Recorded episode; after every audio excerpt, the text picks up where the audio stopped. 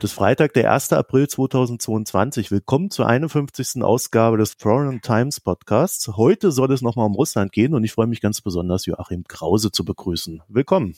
Guten Tag. Joachim, wer bist du und was tust du?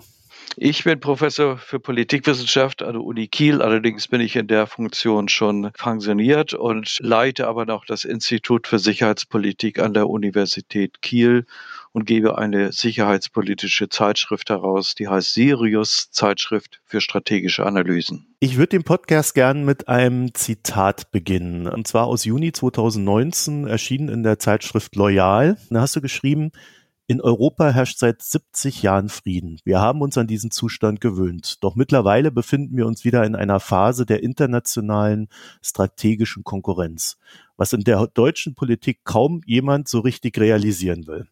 Die regelbasierte internationale Ordnung franzt nach und nach aus. Kriege werden wieder möglich in und um die Ukraine, im Baltikum, in Nahen und Mittlerem Osten und vor allem in Ostasien. Aber auch innerhalb Europas treten Nationalismus, Revisionismus und mittlerweile auch Antisemitismus wieder in Erscheinung. Müssen wir damit rechnen, dass der Friede in Europa zu Ende geht? Ich fürchte, die Frage ist nun beantwortet worden, oder? Ja, das äh, kann man wohl so sagen. Ich habe ja Vergleichbares auch schon vor fünf oder vor, vor acht Jahren gesagt, aber, aber das ähm, kam ja nicht in der deutschen Politik an. Das war sozusagen gegen den Trend. Und jetzt stehen wir da vor diesem Problem, welches erkennbar war, aber in der Politik nicht erkannt werden wollte oder sollte, weil sich die Politik in einem Maße in ein Irrtum hineingeredet hatte, welches, ich sag mal, in der deutschen Politik, zumindest der Bundesrepublik Deutschland, wenig Parallelen kennt. Ich kenne nur wenige Phasen in der deutschen Politik, wo man sich ähnlich geirrt hat in außenpolitischen Fragen. Wenn man natürlich weiter zurückgeht in der deutschen Politik, insbesondere in die schlimmen zwölf Jahre, dann findet man natürlich noch viel schlimmere Irrtümer. Aber diese Irrtümer, die sind für ein demokratisches Regierungssystem eigentlich nicht tolerierbar.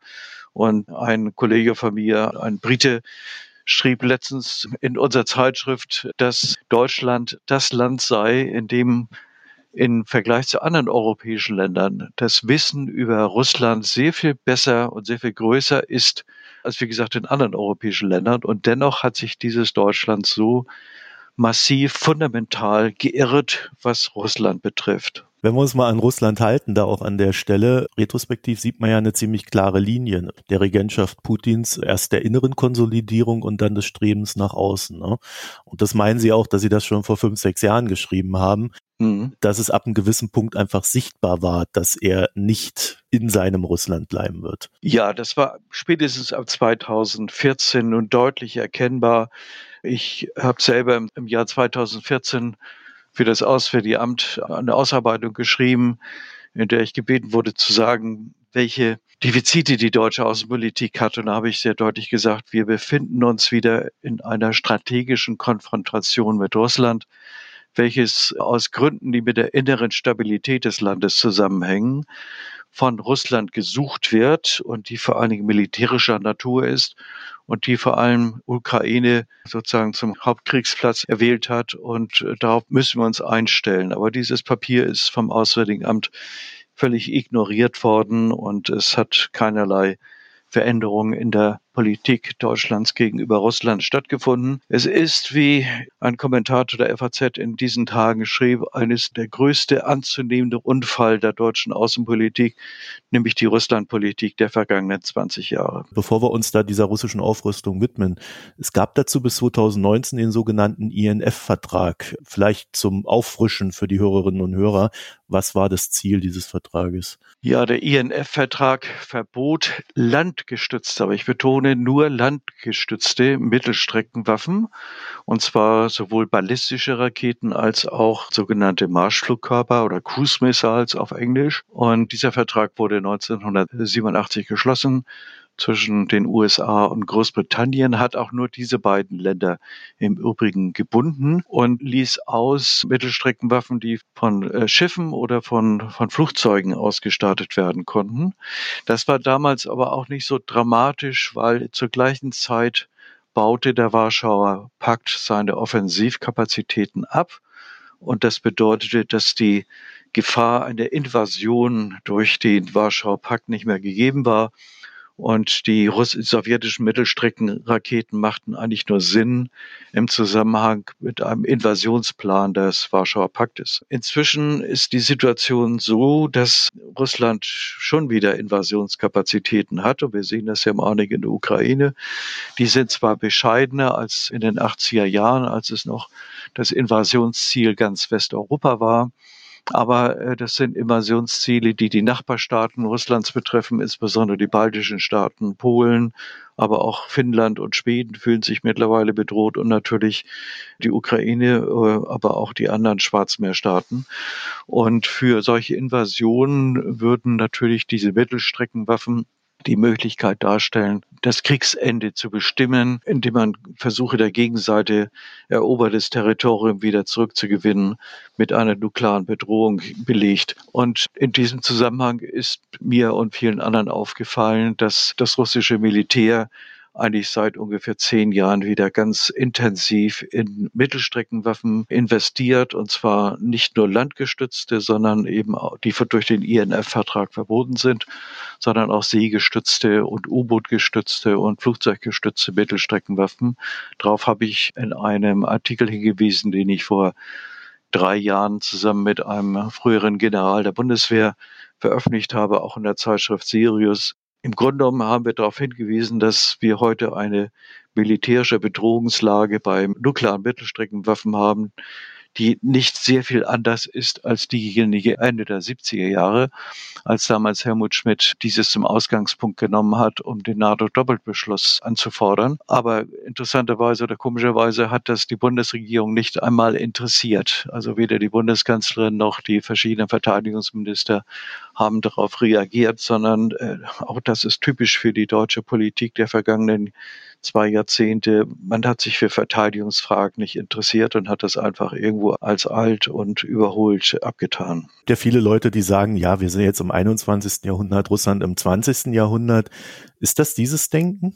Ja, es ist dieses Denken, das hat ja auch durchaus was für sich. Es ist ja eigentlich ein ganz sympathisches Denken, dass man sagt, wir wollen in einer Welt leben, in der Militär und Gewaltausübung keine Rolle mehr spielen. Das äh, finde ich auch ganz sympathisch und ich habe nichts dagegen. Nur wenn man einen Nachbar hat wie Russland, der das völlig anders sieht und nach und nach eine militärische Bedrohung aufbaut und wenn man sich weigert, diese militärische Bedrohung zu sehen, dann landet man irgendwo in einer Katastrophe. Und das ist mein Punkt. Also auch die liberalen westlichen westlichen Gesellschaften, die ja durchaus einen historischen Fortschritt darstellen, auch gerade weil sie eben versuchen, die Rolle des Militärs in der Außenpolitik zu reduzieren, die müssen sich dann damit auseinandersetzen und müssen eben Wege finden, wie sie trotz einer militärischen Bedrohung gegen die man etwas unternehmen muss, liberale Demokratien bleiben. Und ich denke, das ist machbar.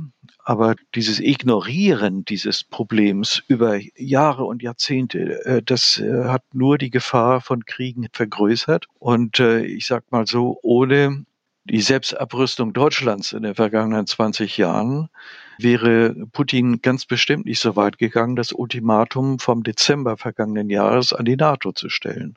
Und in diesem Ultimatum wurde ja die NATO gefordert, ihre Truppen aus den neuen NATO-Mitgliedstaaten zurückzuziehen, keine neuen NATO-Mitglieder aufzunehmen und übrigens auch die amerikanischen Kernwaffen aus Europa abzuziehen. Das traut sich nur ein, ein Putin nur dann, weil er weiß, dass die wichtigste Landmacht Europas praktisch blank dasteht wie es äh, der Inspekteur des, des Heeres ja auch deutlich gesagt hat. Und insofern trifft die deutsche Politik der Vernachlässigung von Verteidigungspolitik auch eine große Mitschuld an der jetzigen Krise und auch am Krieg gegen die Ukraine. Und ihm wurde jetzt bestimmt in den letzten paar Jahren noch vorgeworfen, Kriegstreiber zu sein, oder? Ja, natürlich. Ich habe jede Menge E-Mails und was weiß ich nicht alles bekommen, der mir die Kriegstreiberei vorgeworfen wird. Oder man wird dann als kalter Krieger bezeichnet, äh, der dann immer noch in der alten Zeit lebe. Aber gut, jetzt ähm, fühle ich mich bestätigt, aber ich fühle mich nicht erleichtert, muss ich sagen, weil die Krise, in der wir jetzt sind,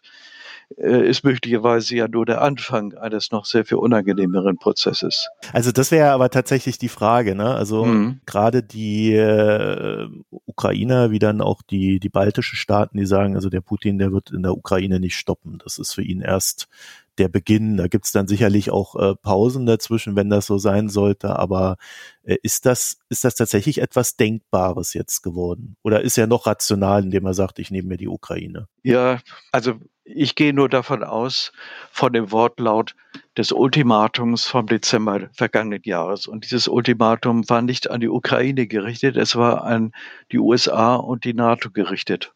Und für den Fall, dass beide diesem Ultimatum nicht nachgeben wurden militärtechnische Maßnahmen angedroht und die erste militärtechnische Maßnahme, die erleben wir jetzt, die sogenannte Entmilitarisierung und Entnazifizierung der Ukraine. Und ich gehe mal davon aus, und das ist eigentlich mehr und mehr der Konsens, dass dann als nächstes die Entnazifizierung und Entmilitarisierung der baltischen Staaten und vielleicht auch Polens angestanden hätte. Im Augenblick ist das natürlich nicht gerade realistisch, weil die Russen äh, sich dermaßen in der Ukraine verausgabt haben. Das äh, haben sie nicht erwartet und die Angriffsfähigkeiten Russlands sind heute nicht mehr so, dass sie neben der Invasion der Ukraine auch noch eine Invasion der baltischen Staaten vornehmen könnten. Aber das äh, könnten sie ja durchaus wieder ausgleichen, indem sie nachrüsten und die Verluste wieder ausgleichen und vor allen Dingen die taktischen Lehren aus dem jetzigen Ukraine-Krieg ziehen, vor allen Dingen indem sie die Ausbildung und äh, Operationsverfahren der Luftwaffe verbessern, dann ist Russland wieder sozusagen ein ernstzunehmender Gegner.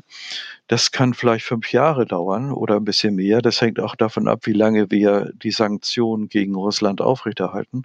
Aber dieses Interesse ist da. Das ist meines Erachtens das deutliche Ziel Russlands. Letztendlich geht es Russland darum, eine Position in Europa zu erreichen, wo es die einzige ernsthafte Militärmacht ist und wo es keine fremden Mächte gibt wie die USA, die hier eine wichtige Rolle spielen. Das ist, wenn man so will, letztendlich äh, vergleichbar den Zielsetzungen Stalins im Jahr 1945. Dort wollte er auch erreichen, dass die Amerikaner und die Briten sich möglichst schnell zurückziehen und dass ganz Europa ein Bereich wird, in dem, dem Russland oder damals die Sowjetunion vorherrschend ist und dass Europa sozusagen als ein Hinterhof äh, Russlands betrachtet wird, als ein strategisches Einflussgebiet, in dem sich keine anderen Mächte tummeln dürften. Jetzt gab es ja um 2014 rum auch Avancen Richtung äh, Deutschland explizit, dass man ja quasi so eine Eurasische Union machen könnte. Da könnte könnte man Europa dann so unter sich aufteilen und ne, ihr den einen Part und wir den anderen, ihr den Kopf, wir die Muskeln. Ja. Äh, äh, das wirkte damals so ein bisschen absurd, aber aus heutiger Sicht vielleicht gar nicht mehr so absurd, dieses Denken. Ne? Ja, das Denken der russischen Führungselite ist schon merkwürdig. Das hat sich ja eigentlich schon in den 90er Jahren unter Jelzin abgezeichnet. Das ist so, ein, so eine Mischung aus großrussischem Denken, aus einer totalen Ablehnung der Zusammenarbeit mit der NATO oder mit dem Westen generell. Das hat auch mittlerweile völkisch-rassistische Elemente. Das hat auch Elemente, die ja durchaus faschistoide Natur sind und wo die Sicherheit von Russland im Vordergrund steht und wo man sich also anmaßt, dass alle Europäer auf die Sicherheitsbedürfnisse Russlands Rücksicht nehmen und alles andere nicht zählt. Man sollte sich einfach nur mal in diesem Zusammenhang vor Augen führen. In Europa leben ungefähr 570 Millionen Menschen, also mit Ausnahme Russlands, in weitgehend äh, funktionierende Demokratien und erwirtschaften ungefähr äh, 16 bis 17 Prozent des globalen Bruttosozialproduktes. Russland ist ein Land mit 140 Millionen Menschen, nicht unbedingt ein zivilisatorisches Vorbild und es äh, steht für ungefähr zwei Prozent des globalen Bruttosozialproduktes. Diese Anmaßung ist dermaßen anmaßend, wenn ich das mal so sagen darf, äh, dass wir uns nach, nach Russland Putins zu richten haben in unseren Sicherheitsbedürfnissen oder, oder unseren Sicherheitsstrukturen. Und das würde auch bedeuten langfristig, dass hier in Europa die Demokratien eine nach dem anderen eingehen. Denn das, was Putin am meisten fürchtet, das sind das Demokratien in seiner Umgebung. Und man sieht das ja in Belarus äh, oder auch anderen früheren Staaten der, der Sowjetunion, dort, wo autoritäre Herrscher führen, da ist das Verhältnis zu Russland gut. Und ähnlich würde es sein, wenn sich sozusagen die, die Europäer jetzt den Russen ergeben würden und sagen würden, ja, wir kappen die Verbindung zu den USA und wir nehmen jetzt Rücksicht auf eure Sicherheitsbedürfnisse. Das kann da nicht lange gut gehen, ohne dass die Demokratien bei uns gewaltigen Schaden nehmen würden. Ich sehe jetzt so in diesen deutschen Debatten auch bereits, dass Putin hat eine gewisse Drohung Richtung Atomwaffen gemacht, hat es dann nochmal so ein bisschen untermauert. Und jetzt ist unser Diskurs sehr stark von Angst geprägt, dass wir den Putin nicht reizen dürfen, weil sonst wirft er die Atombombe auf uns, was uns ja quasi auch strategisch beschränkt in unserem Handeln, wenn wir so denken. Wie muss man da jetzt denken an der Stelle? Ja, man muss klug und rational denken und sich nicht in eine Angstpsychose hineinreden. Denn ich meine, auch für Putin gilt, wenn er die nukleare Karte zieht, muss er damit rechnen, dass sich diese nukleare Kraft auch gegen ihn wendet. Und ich halte ihn nicht für so verrückt, dass er das so ohne weiteres macht. Also es gibt auch meines Erachtens überhaupt gar keine konkreten Hinweise darauf, dass Russland einen Nuklearkrieg vorbereitet. Und man muss sich ja auch unterschiedliche Formen von Nuklearkrieg vorstellen. Entweder ein Nuklearkrieg gegen die USA, der wäre für Russland eine Selbstzerstörung, oder ein, den Einsatz von einzelnen Nuklearwaffen in Europa. Da hat Russland zwar quantitativ und qualitativ eine Überlegenheit, aber in regionalen Schauplätzen ich sag mal so, ist die Gefahr sehr groß, dass das unkontrollierbar wird. Und ich kann mir nicht vorstellen, dass er gegen die NATO oder auch gegen Ukraine Kernwaffen einsetzt. Denn in der Ukraine sind einfach zu viele russische Soldaten. Die würde er selber gefährden. Und er hat ja auch durch seinen Sprecher klar machen lassen, dass es nicht das Ziel ist und auch die russische Doktrin, Nuklearwaffendoktrin sagt eindeutig, Kernwaffen werden nur dann eingesetzt, wenn Russland selber in Gefahr ist. Und ich tendiere dazu, dieser Doktrin auch Glauben zu schenken, auch wenn die durchaus Ambivalenzen hat. Aber diese Ambivalenzen sind meines Erachtens nach nicht auf die heutige Lage in der Ukraine anwendbar. Also insofern kann ich nur sagen, wir sollten aufhören, uns kollektiv in die Hosen zu machen, was die Frage eines Atomkrieges betrifft, sondern genau sie schauen, was passiert in der Ukraine, wo liegen dort die russischen Stärken und Schwächen und was können wir machen, um die Stärken der Ukrainer zu äh, befördern und die Schwächen der Russen stärker auszunutzen. Denn dieser Krieg ist ja nicht ein bilateraler Krieg gegen die Ukraine, sondern wie ich vorhin gesagt habe, enthält ja auch schon sozusagen den nächsten Krieg der ist schon vorgesehen, auch wenn er jetzt im Augenblick nicht realisierbar erscheint, weil die russischen Ziele sind so weitgehend auf eine völlige Umstrukturierung der europäischen Sicherheitsordnung ausgerichtet, dass sozusagen der Angriff äh, Russlands auf NATO-Staaten meines Erachtens nur eine Frage der Zeit ist. Aber wir haben jetzt Zeit und diese Zeit gibt uns die Möglichkeit, dass wir die kollektive Verteidigung der NATO so aufstellen, dass Russland keine Chance sieht, äh, damit erfolgreich durchzukommen. Mhm. Jetzt haben die Russen in der Ukraine äh, zum Beispiel so eine Hypersonic-Missile äh, da abgefeuert, äh, einfach mal um zu zeigen, dass sie die haben wahrscheinlich äh, und dass es funktioniert. Äh, also man weiß es nicht genau warum, aber äh, diese neuen Waffensysteme, die bedeuten, so wie ich das verstanden habe, ja, also wir haben keine Abwehr dagegen. Das heißt, wenn die da irgendwelche Atomsprengköpfe da draufschnallen, stehen wir blank da. Ja, das ist schon richtig, aber Hyperschallwaffen sind eigentlich Waffen, die eingesetzt werden sollen gegen eine funktionierende westliche Luftabwehr oder Raketenabwehr. Dass die jetzt in der Ukraine eingesetzt worden sind oder sein sollen, das ist ja meines Erachtens immer noch gar nicht bestätigt, dass wirklich äh, Hyperschallwaffen eingesetzt worden sind, sondern es geht um die Kindschall. Das ist eine aus der Luft abgefeuerte Marschflugkörper, der in einer gewissen Phase des Fluges sehr hohe Geschwindigkeiten und Manövrierbarkeit äh, beinhaltet, aber noch nicht so richtig eine Hyperschallwaffe darstellt. Dass da eingesetzt worden ist, ich weiß nicht, was das äh, bedeuten soll. Das kann heißen, dass die Russen äh, uns mal zeigen wollten, was sie alles können. Aber wie gesagt, klare Beweise für den Einsatz der Kindschall gibt es gar nicht. Oder dass sie möglicherweise schon am Ende sind mit ihren äh, sonstigen Marschflugkörpern, die sie ja gegen die Ukraine einsetzen und von denen sehr, sehr viele von ukrainischen Flugzeugen abgeschossen worden sind. Das muss man auch mal sehen. Was können wir und sollen wir als, ich sage jetzt mal, der Westen, vulgo die NATO jetzt erstmal jetzt tun? Also wie, wie können wir unsere Verteidigungsfähigkeiten stärken?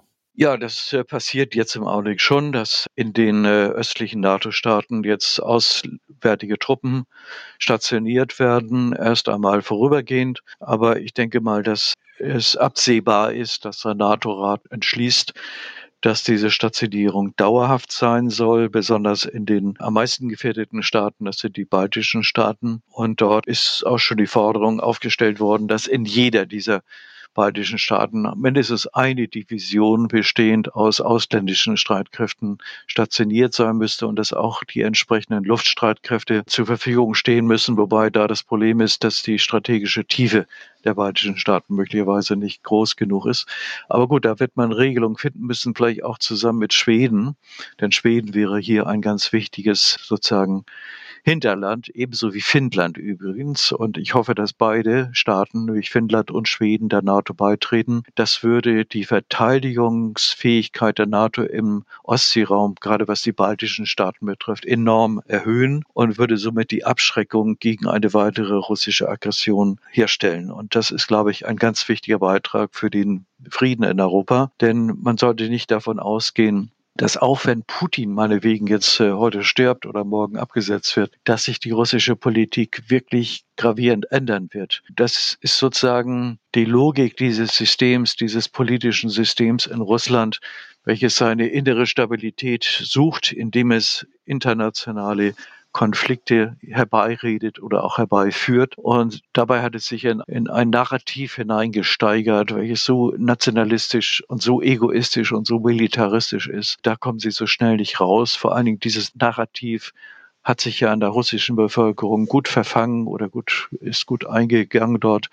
Äh, man geht heute davon aus, dass, dass 60 bis 70 Prozent der Russen dieses Narrativ teilen und auch die Invasion in der Ukraine befürworten. Hm, es gibt ja diesen schönen Spruch, Russland fühlt sich dann sicher, wenn seine Nachbarn sich unsicher fühlen. Ne?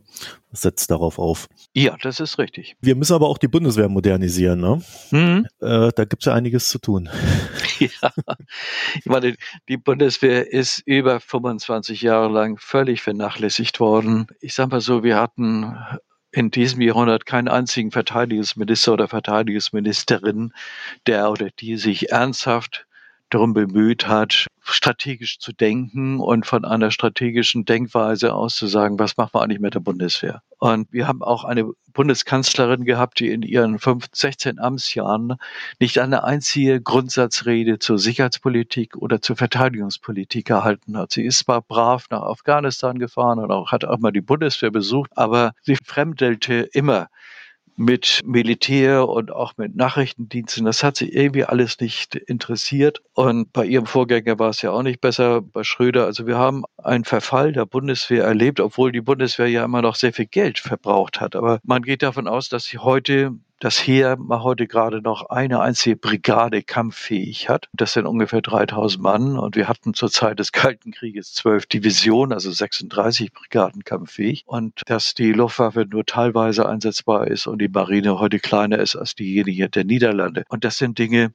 die müssen sozusagen umgedreht werden und dazu gibt es ja dieses Sondervermögen, was vermute ich mal gerade einen Teil dieser Probleme wird lösen können. Man schätzt alleine die Ausrüstung der Bundeswehr mit Munition würde 20 bis 25 Milliarden Euro verschlingen. Da ist noch gar nicht drin die Bewaffnung mit modernen Panzerfahrzeugen, mit modernen Flugzeugen, mit modernen Schiffen. Und was noch ein Riesenfaktor sein wird, ist die Luftabwehr. Wir haben praktisch nur eine Luftabwehr, die aus ganz wenigen Patriot-Batterien besteht und die löcherig ist bis zu geht nicht mehr. Wir brauchen ein umfassendes Luftabwehrsystem in Deutschland und wir brauchen alles Mögliche. Äh, dafür sollen diese 100 Milliarden vorgesehen sein. Ich bin mal gespannt, ob das ausreicht und ob das auch politisch umsetzbar ist in dieser Koalition, wo ja schon bei den Grünen und bei der SPD wieder die ersten äh, Dinge in Frage gestellt werden. Wenn wir das nicht schaffen, dann leisten wir wirklich einen Beitrag zum nächsten Kriegsausbruch in Europa. Also du hast ja gerade schon gesagt, ne, die Bundeswehr hat einen Haufen Geld verbraten, während sie naja, nicht so gut geführt wurde, also quasi äh, geschwächt wurde. Das heißt, es gibt ja auch ein strukturelles Problem, das behoben werden muss. Und das kann man nicht mit Geld zugleistern, sondern da muss ein Ministerium sich neu strukturieren und die ganze Beschaffung und was weiß ich noch alles. Ja, es muss vor allen Dingen mal von der politischen Spitze aus ein klares Signal kommen. Das wollen wir jetzt und das müsst ihr jetzt durchziehen. Und nicht diese diffusen politischen Signale, die von der Spitze kamen, mit denen die Bundeswehr nichts anfangen konnte. Und die Bundeswehr muss sich natürlich auch, was ihre Beschaffungsvorhaben betrifft, neu aufstellen. Und dazu gehört auch, dass viele Bestimmungen aus der Zeit der vergangenen 20 Jahre wieder revidiert werden, die vor allen Dingen darauf abzielten, den Beschaffungsprozess zu erschweren, um dadurch die Beschaffungskosten zu verringern. Das hat sich ja alles als nicht machbar herausgestellt, sondern wir müssen sozusagen Fast-Track-Solutions haben, wie das im Englischen so schön heißt. Das heißt also Möglichkeiten der Munitionsbeschaffung auf sehr schnelle Art und Weise oder Möglichkeiten der Beschaffung, etwa dass man auch auf ausländische Gerätschaften zurückgreift, die vorhanden sind oder auch bei den Luftabwehrsystemen. Da wird jetzt viel spekuliert über israelische Systeme, über den Iron Dome und über Arrow 3. Worüber komischerweise keiner redet, ist, dass es ein deutsch-amerikanisches System gibt, ein taktisches Luftverteidigungssystem, welches praktisch seit fünf Jahren bereit ist und welches die Bundeswehr bisher nicht beschaffen wollte, weil es angeblich zu teuer sei. Also da muss man jetzt mal gucken, was brauchen wir dringend und wo können wir Fast-Track-Solutions finden, auch wenn sie vielleicht ein bisschen teurer sind, als wir uns das bisher gedacht haben. Aber diese Wege müssen jetzt eingeschritten werden. Ich sehe mit einer gewissen Zustimmung, dass der Bundeskanzler also das den direkten Kontakt sucht mit dem Generalinspekteur und dass die Generäle der Bundeswehr eben auch jetzt dran arbeiten, genau so eine Liste aufzustellen von äh, Waffensystemen, Munition, Ausrüstungsgegenständen und so weiter, die dringend notwendig wären und die dann darauf hinauslaufen, dass man hier relativ schnelle Beschaffungsverfahren hat. Ein Beispiel ist ja auch schon der beabsichtigte Ankauf der F-35 für den Ersatz der Tornado doppelt einsatzfähigen Kampfflugzeuge das weist schon den richtigen Weg, aber es wird auch noch ein paar Jahre dauern. Aber ich denke mal, fünf, sechs Jahre haben wir, bevor hier wirklich ein Problem einsetzen könnte. Zum Schluss habe ich noch zwei, drei Fragen. Muss man Russland in der Ukraine stoppen? Ja, ich bin der Meinung, dass der Westen, das muss ja nicht unbedingt die NATO sein, aber in erster Linie sind hier USA und Großbritannien gefordert, die im Jahre 1994, als die Ukraine ihre Kernwaffen abgegeben haben, im Gegenzug die territoriale Integrität äh, der Ukraine garantiert haben und heute nicht dazu stehen oder nur begrenzt dazu stehen, indem sie Waffen liefern. Ich finde es auch richtig, dass sie Waffen geliefert werden und ich finde es auch beeindruckend, in welcher Größenordnung die USA und auch Großbritannien Waffen liefern aber ich kann nicht nachvollziehen, warum man sich gegen den Transfer von, äh, von MiG-29 Jägern aus Polen in, in, die Ukraine sperrt. Die Argumente, die dort gebracht werden, halte ich für, für an den Haaren herbeigezogen, um das mal ehrlich zu sagen. Ich kann auch nicht nachvollziehen, warum Herr Biden immer wieder erklärt, wenn wir größtes Waffenkaliber liefern würden, würde der Weltkrieg ausbrechen. Das setzt voraus, dass die Russen ein Interesse hätten, diesen Krieg zu eskalieren in einer Weise, dass die NATO in, insgesamt einbezogen wird. Dieses Interesse sehe ich auf russischer Seite überhaupt nicht. Im Gegenteil, für die Russen in ihrer jetzigen prekären Situation in der Ukraine das Schlimmste, was passieren könnte, wenn die NATO jetzt eingreifen würde. Und deswegen finde ich, wir müssen einfach mehr Dinge wagen, die dazu führen, dass die russische Position in der Ukraine immer unhaltbarer wird und die Russen sich zurückziehen. Das ist auch eine ganz wichtige Unterstützung für die Verhandlungen, die die Ukraine mit Russland derzeit führt. Diese Verhandlungen können nur dann zu einem erfolgreichen Ergebnis kommen, wenn Russland zur Einsicht kommt, dass seine Invasion erfolglos war und wir können noch noch sehr viel mehr tun als bisher, um Russland zu dieser Einsicht zu bringen. Da muss man auch nicht immer drüber reden, ne? Also man kann ja auch einfach mal was liefern und die Klappe halten. Ja, das ist, es ist ja so, dass manche osteuropäische Länder auch schon Panzer äh, in die Ukraine geliefert haben, gepanzerte Fahrzeuge. Aber ich könnte mir zum Beispiel auch vorstellen, oder das war ja der Vorschlag, den die Polen vor einigen Tagen gemacht haben, dass man westliche Truppen in die westliche Ukraine schickt und auf Einladung natürlich der Regierung und die dort einen humanitären Korridor etablieren. Das heißt, diese Truppen besetzen sozusagen im Auftrag der Ukraine einen großen Teil der Ukraine und stellen sicher, dass dort keine russischen Angriffe mehr stattfinden können oder überhaupt stattfinden können. Und ich denke mal, das hat schon erhebliches abschreckendes Momentum, denn die Russen werden nicht versuchen, die NATO anzugreifen, weil sie befürchten, dass die NATO dann voll interveniert und dann wäre Russland Russland in der Ukraine in einer ganz, ganz schlechten Situation und müsste sich zurückziehen. Also man kann auch militärische Aktivitäten in der Ukraine machen, sofern diese Aktivitäten klar auf die Verteidigung der Ukraine gerichtet sind und nicht das Territorium Russlands betreffen. Insofern bin ich auch skeptisch gegenüber den äh, No-Fly-Zones, also weil solche Zonen, wenn man sie wirklich ernsthaft durchführt, müssten ja auch Angriffe auf russische Flugplätze beinhalten. Davon würde ich auch Abstand nehmen, aber man kann viel mehr machen, als es bisher denkbar erscheint. Ich finde, man kann auch vorsehen die Möglichkeit, äh, dass westliche Staaten, ich sage mal so Artilleriestellungen von Russen angreifen, die in ukrainische Großstädte hineinschießen. Das ist eine rein defensive Maßnahme und die auch humanitäre Effekte hat. Und auch das wird keinen Weltkrieg auslösen, weil die Russen ganz genau wissen, wenn sie eskalieren, sie haben eigentlich kaum Möglichkeiten zu eskalieren und deswegen werden sie an der Eskalation nicht interessiert sein. Ich würde gern mit einem Zitat enden aus oben benanntem Artikel, den ich zum Eingang genutzt habe. Wenn die deutsche Politik so weitermacht, dann wird sie einen entscheidenden Beitrag dazu geliefert haben, dass sie nach dem Zweiten dass die nach dem Zweiten Weltkrieg geschaffene und 1990 verbesserte Friedensordnung in Europa ihrem sicheren Ende entgegengeht. Man könnte mal sagen, für die Ukraine ist es fast schon zu spät. Mhm. Aber haben Sie noch Hoffnung, dass die deutsche Politik jetzt ihr Mindset ändert? Ja, ich habe Hoffnung. Ich meine, nach der Rede des Bundeskanzlers vom 27. Februar hat sich ja doch gravierendes geändert und ich finde das gut und ich denke auch mal, dass er äh, das durchziehen wird. Zumindest hat er das gesagt. Aber wie das weitergehen wird, nehmen wir mal an, wir hätten jetzt irgendwie einen Waffenstillstand in der Ukraine. Weiß ich nicht. Also Teil der sogenannten Zeitenwende ist ja auch, dass wir die wirtschaftlichen Beziehungen zu Russland abbrechen oder weitestgehend äh, zurückfahren und andere das auch tun. Wird das weitergehen nach einem wie immer gearteten Waffenstillstand in der Ukraine oder wird es dann wieder heißen, na ja, jetzt gibt's auch einen Waffenstillstand und dann wird Russland doch wieder vernünftig werden? Also ich befürchte, diese Diskussion könnte möglicherweise dazu führen, dass dann wieder doch in nicht allzu langer Zeit in Deutschland wieder die alten Debatten aufkommen. Aber wie gesagt, so ganz äh, vertrauen tue ich der deutschen Debatte dort nicht.